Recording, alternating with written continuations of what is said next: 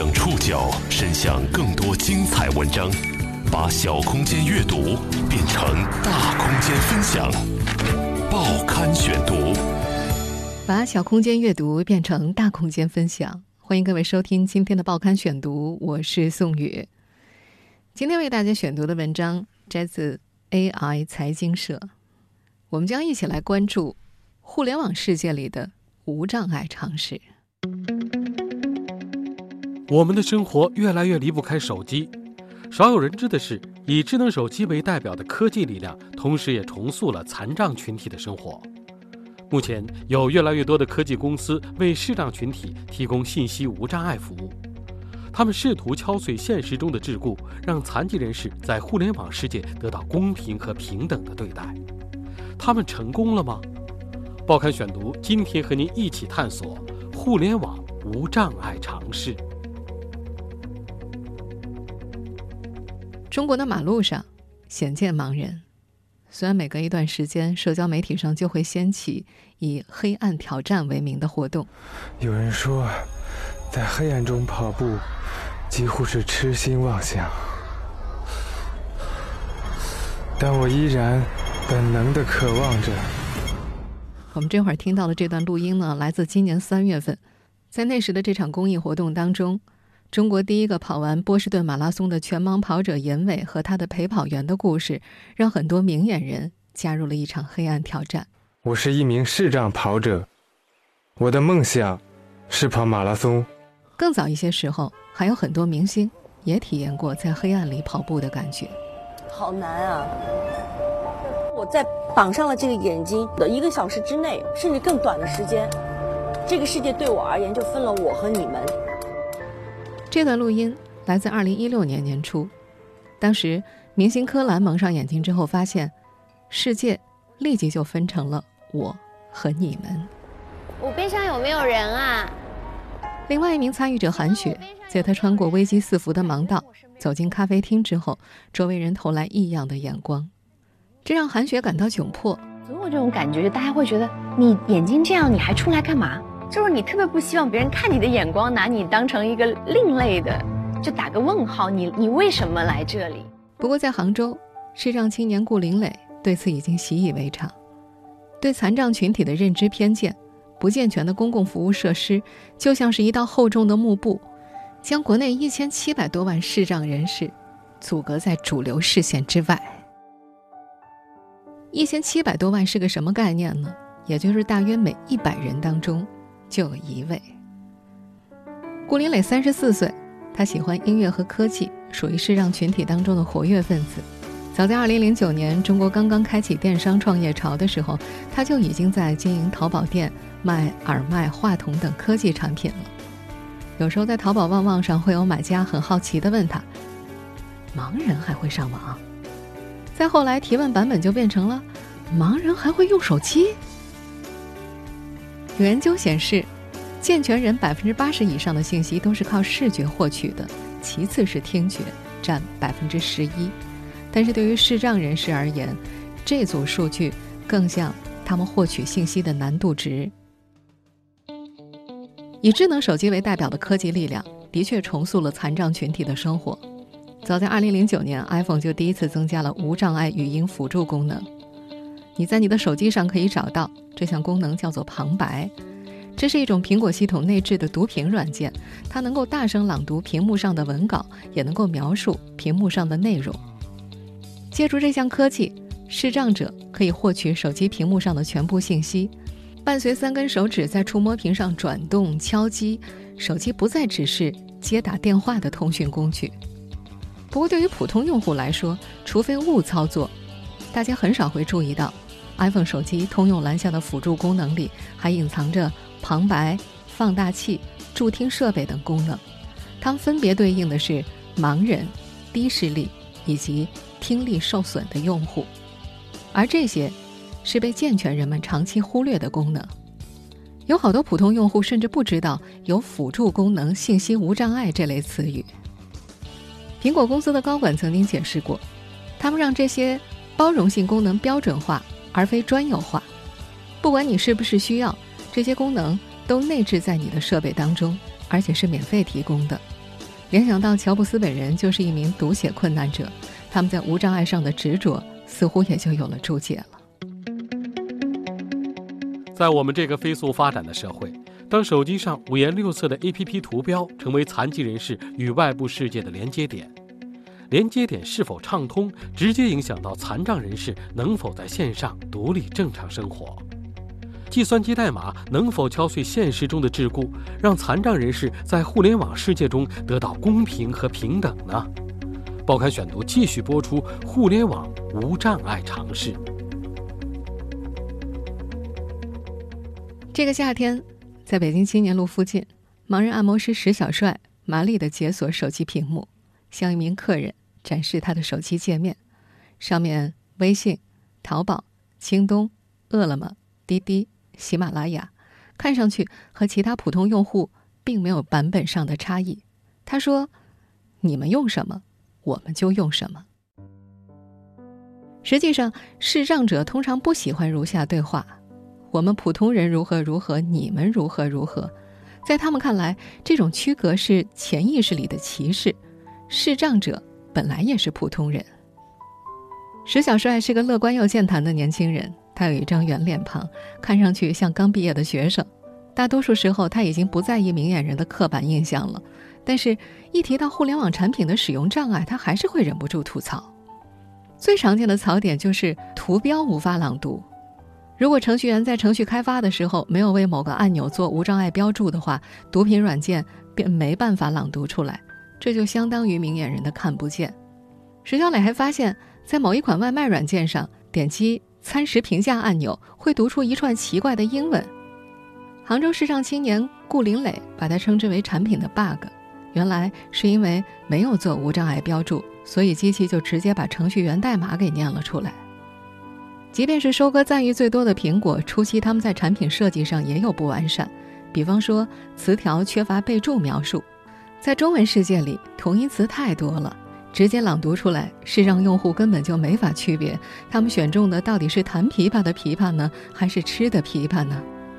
顾林磊记得用户反馈之后，苹果词条下加了备注。另外，视障人士们。在 App 注册的时候，也会遇到要命的难题。图形验证码、拼图验证是他们根本没法完成的。国外的软件通常会提供多种验证模式，比如短信语音验证，但是国内很多的互联网产品出于安全考虑，放弃了这种尝试。在所有的槽点之中，App 升级更是视障者的共同噩梦。有些软件一升级呀，就没法用了。盲人按摩师石小帅。有个微信群，里面有几百名视障者，他们聚焦一个主题：手机以及应用的操作技巧。遇到系统升级或者软件版本迭代，就有人会先在群里打听，新版本好不好用啊？视障者既想体验新的功能，又担心升级之后会出现使用障碍。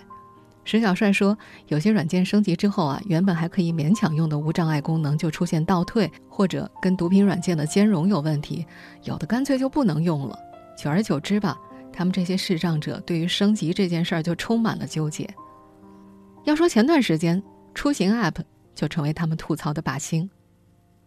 很多人可能还记得今年五月份，空姐乘顺风车遇害事件，在这之后呢，滴滴顺风车就开展了整改升级。”新增的乘客验证程序当中，增加了上传当场拍摄证件、面部识别的动作。但是，由于无法确定是否对焦，很多盲人呢对着镜头只能够一脸茫然。还有装有义眼的乘客就卡在了转动眼球这一项上。视障者无法独立完成验证，只能够向身边的明眼人求助。但是，还有些人嫌麻烦，只能够放弃使用实惠的顺风车，以更高的成本出行。所以，视障人士们就建议，在对焦环节增加语音辅助提示，让视障者理解如何更好的对准镜头。滴滴产品经理龚鹤解释说，顺风车产品整改的时候，他们把技术重点放在了安全层面，安全是最高优先级。当时并没有考虑到视障者识别的问题，但他们很快发现了这个问题，专门成立了一个技术小组，已经在改善这一障碍了。盲人工程师蔡永兵此前曾经担任深圳信息无障碍协会的技术总监，推广并协助各个互联网公司做产品信息无障碍测试。他记得此前微信、支付宝升级的时候都出现过类似的情况，升级之后安全键盘无法朗读。再后来，两家公司分别自行开发了内置语音引擎，在输入密码环节绕开了毒品软件，来解决盲人支付的安全隐患。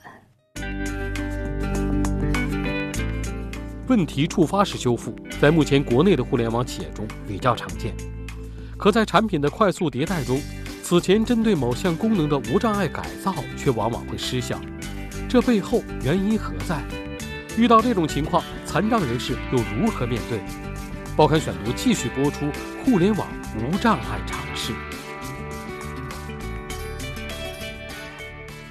在谈到上述问题的时候，杭州的视障青年顾林磊就总结说，国内众多的互联网服务产品当中，在设计研发之初，缺乏对信息无障碍的关注。他们通常是收到用户的集中反馈之后，才会意识到需要修修补补、增加模块。但实际当中，互联网公司引以为傲的产品快速迭代，会不断修改用户界面和功能。此前针对某项功能进行的无障碍改造，很可能就会失效。那么，国外的互联网企业也这样吗？二战之后，欧美等国家的平权运动对无障碍的严格立法，让社会。逐渐变成了一个对残疾人更友好的社会，尤其是上世纪五十年代开启的独立生活运动，让残疾人在各种无障碍设施，比如盲道，还有发出滴滴长短音的红绿灯喇叭等帮助之下，能在现实世界当中实现独立正常生活。而到了现在，无障碍从线下延伸到了线上。比如，美国残疾人康复法案的第五百零八节就要求，联邦机构所采购的电子和信息技术产品服务不能对视障人士构成障碍。美国的电视解码电路法案还要求，电视节目必须要包含隐藏字幕，以便听力障碍者也能够观看节目。美国宾夕法尼亚州政府的官方网站就曾经因为对盲人存在障碍引发过诉讼。美国在线。因为与毒品软件不兼容，美国西南航空票务预订系统因为对残疾人存在障碍，都受到过处罚。但是，我们回到国内，这方面还相对滞后。其中最有代表性的就是幺二三零六诉讼案。二零一六年，一名盲人状告铁路部门，称幺二三零六铁路售票网站验证码升级为图片之后，给自己购票带来了障碍。但是，法院。驳回了原告的诉求，认为虽然图形验证系统确实对原告买票造成了障碍，但该事实没有侵犯其出行权和公平购票权。原告可以通过其他形式买票，比如去火车站售票窗口，还有可以通过自动售票机买票等等等等。在一些人士看来，根本上这是国内外对待残障人士的理念不同造成的。最直接的印证是特效模式。我们今天在节目中之前所提到的三位视障人士，杭州的顾林磊、北京的石小帅，以及在深圳工作的蔡永斌，都在特殊学校盲校学习。蔡永斌是在六岁的时候玩石灰导致失明的，他上过普通小学，坚持听课到二年级，但是身边总是有同学嘲弄他的残疾，他在写作业的时候也会有很多不便。于是二年级学期结束之后，他回了家，后来进入了盲校。如果不出意外的话，等待他们的首选职业将是街头随处可见的盲人按摩。但在美国，残障学生可以在普通学校一路就读，像健全人一样融入社会。当然，学校和社会也为此配置了大量的专门资源。据此不难理解，今天国外工程师在研发产品底层架构的时候，会较为自然地考虑到无障碍支持。国内的互联网企业和工程师相对来说没有这样的意识，毕竟我们周围的视障人士似乎从小就被天然隔离了，他们好像生活在健全人触不可及的地方。两个不同的理念，就像盖两种不同的房子一样，一个在打地基的时候就考虑到无障碍支持、架构稳定，另一个。是在房子盖好之后被住户投诉，才想起了这件事儿，只能够急匆匆地通过增加扶手、坡道等外部改造弥补缺陷。早年顾林磊在开淘宝店的时候就发现，网页版的旺旺对盲人并不友好，他打电话到淘宝客服，想找技术人员反映一下问题，但没有沟通渠道。他是杭州人，他很快就找到了一个曲线救国的办法，找媒体投诉。在记者的陪同之下，他找到了阿里巴巴总部。当时，淘宝的工程师坦言，他们没想到盲人会用淘宝，这就直接促成了2011年阿里技术团队成立了一个信息无障碍小组。有段时间，顾林磊持续地向腾讯、新浪微博、美团、饿了么、滴滴、快滴、喜马拉雅、蜻蜓 FM 等互联网公司反映视障者的信息无障碍诉求。可是，一路这么频繁找茬下来，他感觉有点受挫。反映上去的问题大多数都没了下文，有些诉求即便有下文，对方也会是很官方的公关辞令，比如说会展开评估啦什么什么的。到了这两年。他开始有些释然了，没有法律约束，无法衡量商业价值，让商业组织真正的重视，确实是有难度的。不过，有多名视障工程师也反映说，由于互联网步入成熟期以及网上平权意识的增加，近些年众多的国内互联网大公司在无障碍上态度比较积极，他们也纷纷开始尝试互联网无障碍。听到这儿，可能有人会觉得。我又不是残疾人，这类尝试可能跟我没关系吧。但是我们可以想象一下，总有一天，我们都会变老呀。我们终将衰弱的听觉和视觉，会让我们在面对这个日新月异的世界的时候产生新的障碍。到那个时候，你还会觉得这些尝试和你没关系吗？我们乐观的相信，科技的进步正在普惠更多的残障人群和弱势群体。未来，智能语音助手、无人驾驶都是极有想象空间的存在。不过呢，这些都还要看科技公司是否有一颗改变世界，亦或是服务每一个人的雄心。当然，也有一些互联网企业正走向另一个极端，他们准备给视障人群开发单独的版本，但包括顾玲磊在内的无障碍民间推动力量都反对这样的做法。残障人士到底需要什么样的互联网产品？报刊选读继续播出：互联网无障碍尝试。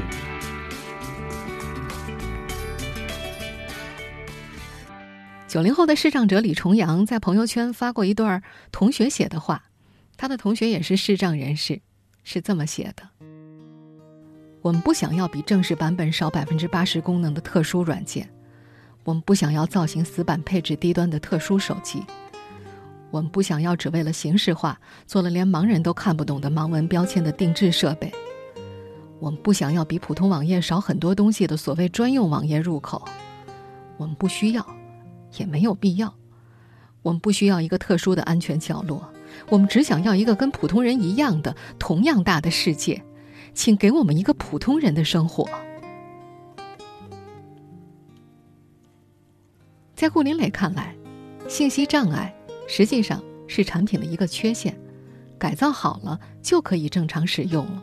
他觉得安卓、Windows 在底层搭建的时候都有相应的考虑，也提供了无障碍开发技术文档，工程师只需要按照文档规范去做兼容就可以了。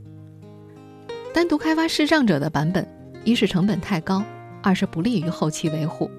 人员架构调整或者产品迭代之后，相应的功能就会失效，也容易留下安全漏洞。更为深层次的是，他们认为，这种特殊对待有违无障碍精神。信息无障碍是指任何人在任何情况下都能平等的、方便的、无障碍的获取信息、利用信息。但是，经常有一些产品经理还是会基于个人理解开发一些简化版本。Windows 界面下的阿里旺旺盲用版的出现，就是一件让古林磊非常不爽的事情。当然，科技公司自身也是有头疼的事情的，他们首先需要搞清楚残障用户的真正需求。滴滴公益项目的相关负责人牛小波也说，作为一个健全人，很难设身处地的去搜罗残障人群真正的需求是什么。比如滴滴，二零一六年在北京、武汉等地就推出了无障碍专车，改装了别克 GL 八，有了一个旋转式的座椅，靠车门的座椅装了小马达，可以旋转到车外，待乘客从轮椅移到座椅之后，座椅旋回车内。他们认为这设计的相当炫酷啊，但是和残联工作人员交流的时候，他们发现这种改装只适合部分残障人士出行。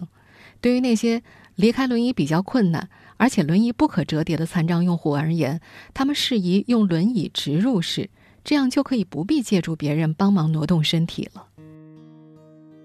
有些细节，健全人是几乎无法预料到的。滴滴客服曾经发现，用户下单异常，回拨三次，电话的另外一端都是接通之后无人应答或者挂断。最后一次，是这名用户的家人接了电话，他们表示，用户本人是聋哑人，他下单之后无法接听司机的电话。这时候他们才意识到，在自己的潜在用户当中还有聋哑人。为此，客服升级服务规范，提议给此类需求打上标签，以后用文字沟通。互联网产品的无障碍支持到底要往哪个方向走？这实际上是没有标准答案的，它需要有服务大众心理的科技公司们去做大量的沟通和前期的调研。作为身体有障碍的程序员。蔡永兵在一家专注于信息无障碍领域的专业机构供职，他也开始自己创业了。在推广信息无障碍期间，他发现，少数企业前来对接的并不是技术人员，而是企业的市场公关部或者是公益部门。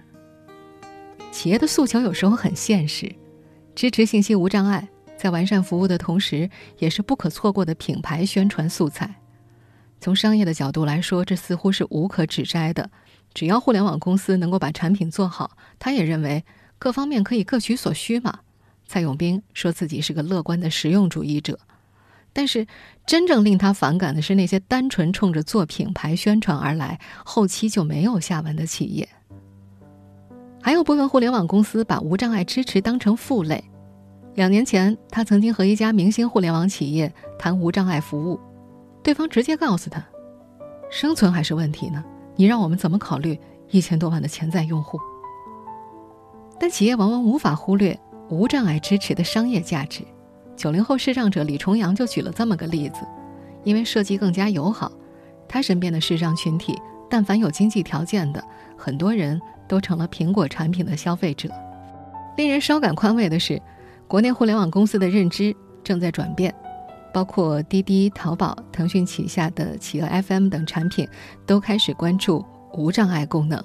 虽然这些产品的研发进程相对来说还是比较缓慢的，而想要让残障人士在互联网世界里真正实现信息无障碍，就不能仅仅把互联网无障碍尝试当成一项公益事业，还需要考虑两个更为重要的词：公平和平等。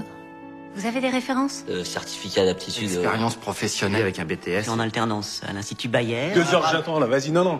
我们现在听到的这个片段出自法国电影《触不可及》。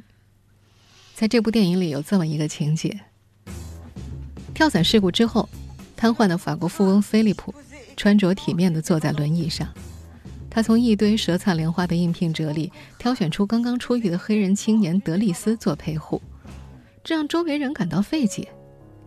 德丽斯言行粗鲁、玩世不恭、缺乏同情心，绝非最佳人选。菲利普的回答则显得意味深长。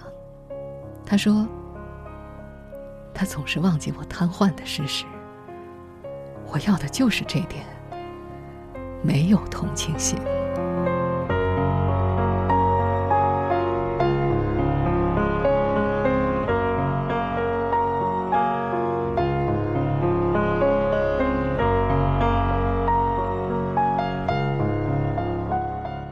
听众朋友，以上您收听的是《报刊选读》，互联网无障碍尝试。我是宋宇，感谢各位的收听。今天节目内容摘自 AI 财经社。收听节目复播，您可以关注《报刊选读》的公众微信号“宋宇的报刊选读”，或者登录在南京网易云音乐。我们下次节目时间再见。Birds flying high, you know how I feel. Sun in the sky, you know how I feel. Breeze drifting on by, you know how I feel. It's a new dawn, it's a new day. It's a new life for me, yeah. It's a new dawn, it's a new day. It's a new life for me. Ooh, ooh, ooh, and I'm feeling good.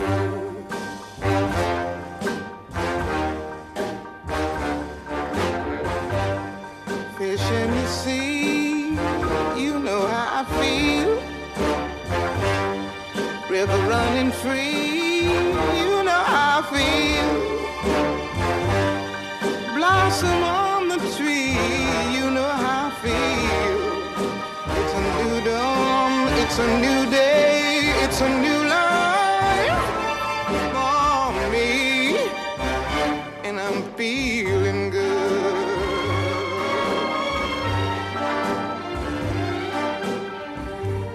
Dragonfly out in the sun, you know what I mean, don't you know? Butterflies all having fun, you know what I mean. Sleep in peace when day is done, that's what I mean. And this old world is a new world and a bold world for me.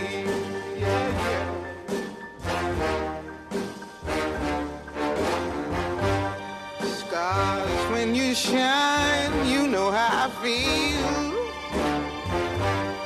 Scent of the pine, you know how I feel. Oh, freedom is mine, and I know how I feel. It's a new dawn, it's a new day, it's a new